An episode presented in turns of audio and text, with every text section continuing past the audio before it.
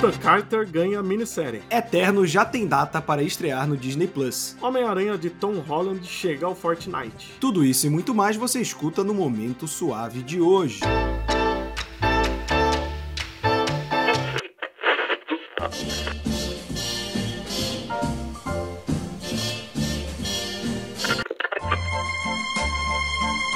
Você está ouvindo ao Momento Suave, aqui no LibPlay.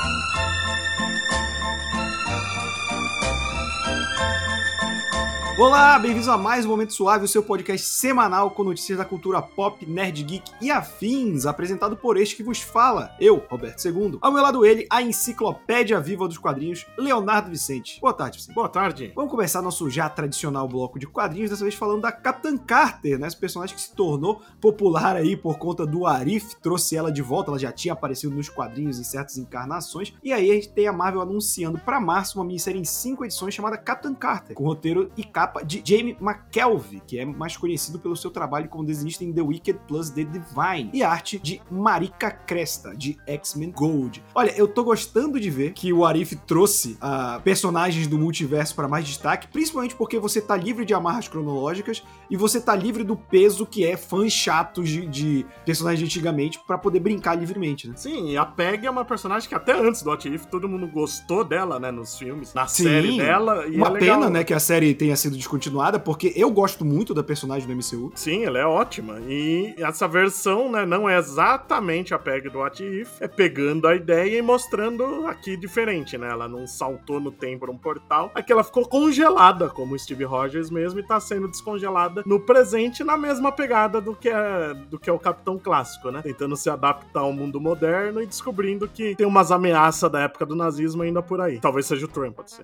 É, pode ser. É sempre uma possibilidade, né? Ainda ainda na Marvel, a gente teve um anúncio do Quarteto Fantástico, mas não é qualquer anúncio do Quarteto Fantástico, a gente vai ter o Alex Ross escrevendo e desenhando a minissérie, na verdade a graphic novel Fantastic Four Full Circle. E cara, ele tá testando um novo tipo de arte, né, dele, usando mais nanquim e tal, e tá bem bonito a capa divulgada. E vai ser um projeto daquele de publicar graphic novel toda de uma vez, né, não, né Vicente, ou eu tô enganado? Não, é isso mesmo. E, voltando àquele formato álbum, né, que as graphic novel da Marvel tinha, usando anos 80 tal? Como era quando saiu Aquela abril, do, né? do Doutor Estranho com o Doutor Destino é assim nesse formato, né? É assim. Lá fora todas eram, aqui no Brasil nem todas saíram assim, né? Mas lá era, um, era uma coleção longa. Aqui no Brasil acho que não saiu nem um quarto da, dessa coleção de Graphic Marvel. Tinha muita coisa legal dessa coleção. Tinha, tinha muita coisa. Inclusive. Aquela do, do Wolverine com Destrutor é dessa coleção? Não, aquela é minissérie mesmo. Tá. Ela foi como tá. minissérie mesmo. Mas esse estilo de desenho funciona muito bem porque a história envolve a zona negativa, né? Ficar com aquele efeito kirbiano legal, né? Sim, o Alex Ross, quando ele faz o efeito kirbiano, fica bem bacana também. E como é bom ver o quarteto com destaque. Ah, isso sim, ó. Ok, se você quiser saber mais do quarteto, escute o Fala Animal, com os 80 anos do Quarteto Fantástico. 80 é, anos. Com, com os 60 anos do Quarteto Fantástico, que é maravilhoso. podcast muito. E a gente vai ter o nosso querido gigante Esmeralda, o Hulk, vai ter a minissérie no estilo Grand Design, né? Você que não conhece, o Grand Design foi uma proposta feita pelo cartunista, desenhista e ilustrador Ed Pisco, em que ele chegou pra Marvel e quis fazer o grande design dele, que basicamente é ele pegando os X-Men e fazendo a cronologia do jeito dele, como fã do personagem, como leitor, contando meio que numa timeline só, o que é sempre muito difícil com os X-Men. E foi um formato que deu muito certo, né? Teve mais de uma edição lá fora, uma, duas ou três. Seis. Do, dos X-Men. Seis total? Caramba. É, a cronologia dos X-Men é tão complicada que até É, então, é, é que eu pensava que eram volumes. Eu pensava que eram volumes maiores, mas é, eu já tô pensando na encadernação, muito provavelmente. Mas agora a gente vai ter o Jim Rugg, que trabalha,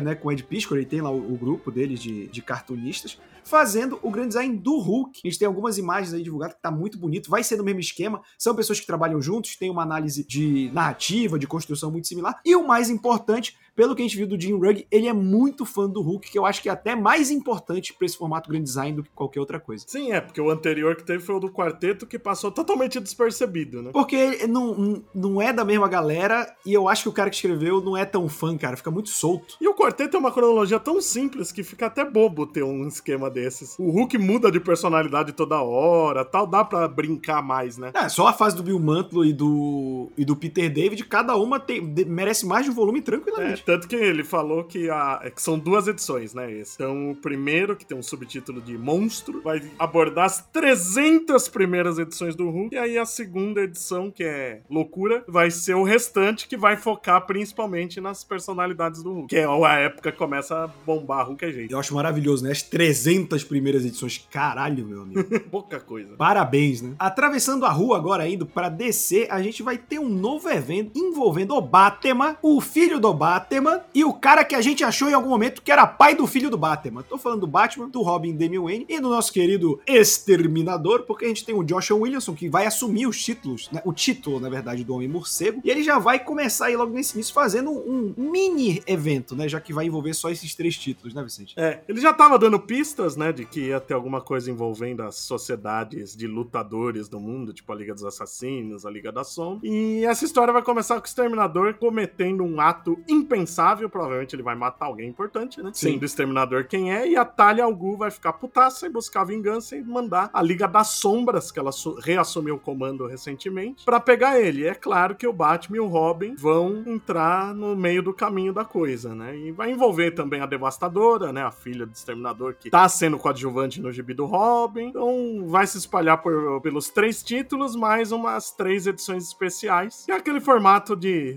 como você falou, né? Mini evento, né? Quando envolve só um, um núcleo de personagens, que funciona bem melhor que Mega Saga até. Sim, mais contido é melhor, né? Você tem mais controle criativo do que tá acontecendo. É, e tudo escrito pelo mesmo cara ainda, né? Melhor ainda. É que nem o, o Endless Winter, cara. Funcionou muito bem. Uhum.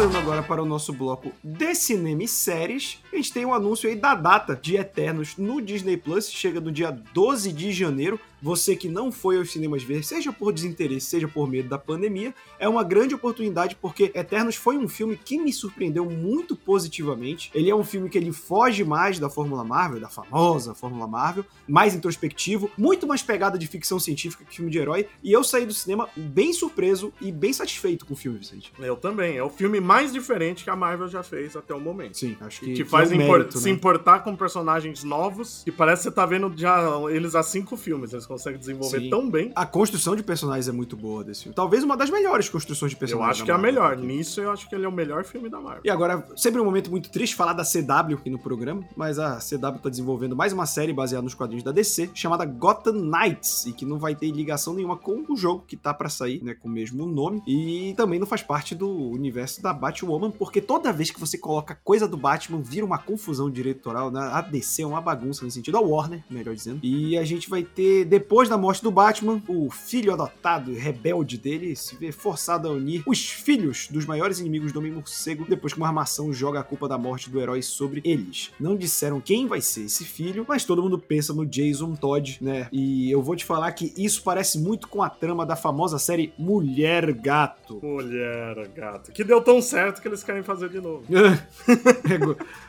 o que deu errado nessa série não é que ela era ruim, é que tinha mulher, né? Vamos fazer agora com homem. Ah, é claro, né? Porque Obviamente. Pôr mulher em coisa de nerd dá errado. Nerd não gosta de mulher. Não, pô, Nerd God vê homem suado, forte, com roupa de couro. Ai, que delícia. Mas eu, eu não sei o que esperar dessa série. Eu, Eu também não, e é aquela série que tá em processo de desenvolvimento, né? Provavelmente vai ser feito um piloto e aí vai ser decidido se ela vai mesmo ser tocada pra frente, né? Como é do Batman, eles vão tentar se esforçar pra, pra pôr pra frente, que eles sabem que Batman, bom ou ruim, chama atenção, né? Mas é mais uma série do Batman sem o Batman, né? É, é aquilo que. Cara, que dificuldade que é colocar o Batman nas coisas, né? Cara, ano que vem, se essa for aprovada, a gente vai ter ao mesmo tempo quatro séries de Gotham City sem Batman. Assim, é meio bizarro, porque ao mesmo tempo nos quadrinhos não deixam mudar o status quo e qualquer obra pro grande público não tem o Batman. Aí os caras, não, o grande público só conhece o Batman Bruce Wayne. Eu falei, não, cara, o que, que vocês estão fazendo, sabe? Tentando ser É. inventivo uma vez na vida. É, cara, eu queria muito, assim, tipo, ainda mais a DC, cara. É muito bizarro para pensar que a DC é a editora do legado que se recusa a seguir o legado nos últimos 30 anos. Né? Isso é um negócio que me deixa muito triste. Mas ainda falando de DC, só que dessa vez de cinema, o filme do Besouro Azul, que ia sair na HBO Max, né? Ia ser exclusivo do serviço de streaming, agora foi anunciado como diretamente nos cinemas e já ganhou uma data dia 18 de agosto de 2023. Sabe que o filme vai ser sobre o terceiro Besouro Azul, né? O Jamie Reyes, e vai ser com o nosso querido Cholo Mariduenha, do Cobra Kai. Cara, Eu, eu, eu fico feliz e puto com essa notícia, né? Como diria o meme. Feliz porque eu gosto que esse personagem ganhe destaque de ir pro cinema, mas puto de ver que o HBO Max ainda tá se batendo, né? Como, como serviço, porque teve toda a cagada dos filmes que eu saí no cinema e eu sair. Agora tá anunciando um filme pra ele que vai sair pro cinema. Eu acho que isso enfraquece um pouco a marca, sabe? Não, enfraquece a marca e demonstra de novo como a Warner é indecisa pra caralho, né? Ah, sim, principalmente com propriedade da DC, né? É, pô, é difícil eles tomarem uma decisão definitiva com qualquer coisa da DC, né? Mas eu, esse filme é um que eu tô bem esperançoso, até porque adorei a escalação do ator, combina para um cacete. Sim. Vamos ver. Eu, mas é, é, é, um filme que eu acho que funcionaria melhor no Torrent por ser um personagem que não é conhecido do grande. Depende de como vão fazer essa propaganda, né? Se usarem os outros filmes da DC para lançar trailer, essas coisas, é eu acho que que a vantagem do ator. Eu acho que o ator, como Cobra Kai é muito popular, ele deve chamar. E Injustice também. Ele é popular no Injustice. Como essa semana é semana de Homem-Aranha, a gente vai falar dele e do jogo que a gente mais fala na vida, que é o Fortnite. Você pode até achar que a gente é pago pelo Fortnite, mas infelizmente não somos. Mas ele realmente é uma máquina de fazer notícia, porque a gente já tinha um anúncio desde o capítulo 3, né? No encerramento do capítulo 2 a gente teve o The Rock aparecendo.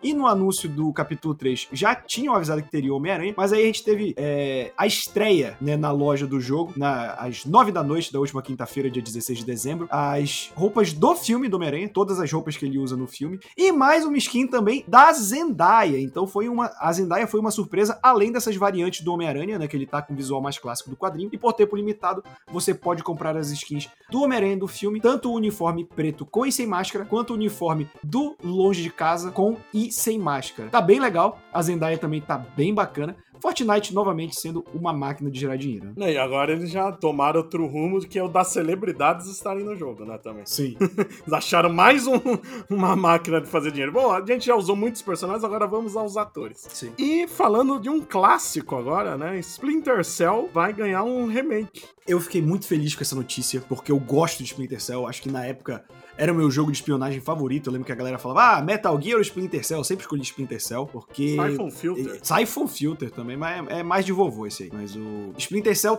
é aquele jogo que teve muito e se perdeu, né? O Ubisoft é mestre em cagar as próprias franquias mas eu fico feliz que a gente possa ver aí o jogo. Já falaram que vai ser construído do zero, usando a engine Snowdrop, que foi a que usaram para desenvolver o Avatar Frontiers of Pandora, e o próximo jogo de Star Wars da Ubisoft também. Então, cara, muito bom voltar a esse mundo e espero que façam jus ao jogo original, que é muito bom. Olha, eu nunca joguei, mas só o fato de ser no, no universo do Jack Ryan, eu sempre tive curiosidade. Cara, eu acho que é um jogo que tu ia gostar bastante, assim. É, procura baixar emulador de, de PlayStation 2, de GameCube, que tu consegue jogar bastante Splinter Cell, e o Splinter Cell bom. Oferecimento Capitão Pirataria. Jack Sparrow. e com isso, nós encerramos o nosso momento suave de hoje. Lembrando, quem quiser ver essas e muito mais notícias, encontra elas aonde, Vicente? Só visitar o falaanimal.com.br e também seguir nas redes sociais, no Facebook e Instagram como Fala Animal e no Twitter como Fala Animal Site. E lembrando que o Fala Animal também é podcast, já falamos aqui nesse episódio sobre o podcast, que você confere diretamente no site ou em qualquer agregador. Lembrando que o Momento Suave é um braço do canal Hora Suave, youtube.com.br Hora Suave, tem vídeo de quadrinhos, série, videogame, cinema e tudo mais. Estamos toda sexta-feira aqui no Liplay, em todos os agregadores de podcast, no Spotify e no Deezer. Até semana que vem. Até lá. Até lá? Tem semana que vem? Não é? Não. Já é, é verdade, é verdade não. Então, gente, é, aproveitando, vamos tirar um mês aí de férias né, um mêsinho de férias, porque é Natal, é Ano Novo, o ser humano precisa beber, porque ele mora no Brasil e é 2021, também conhecido como 2019 2.0. E eu queria agradecer a todos vocês que escutaram a gente até aqui. O Momento Suave é um podcast que, pô, eu tenho um prazer enorme de gravar com o Bud, cara. Acaba virando nossa reunião semanal pra falar de coisa nerd, e é sempre um prazer. E eu sei que muita gente gosta, vem na DM do, do Hora Suave falar, é, que curtiu e tal. Então eu agradeço e espero que vocês possam continuar acompanhando a gente em 2022. Até ano que vem, então se o Brasil ainda existir. Exatamente.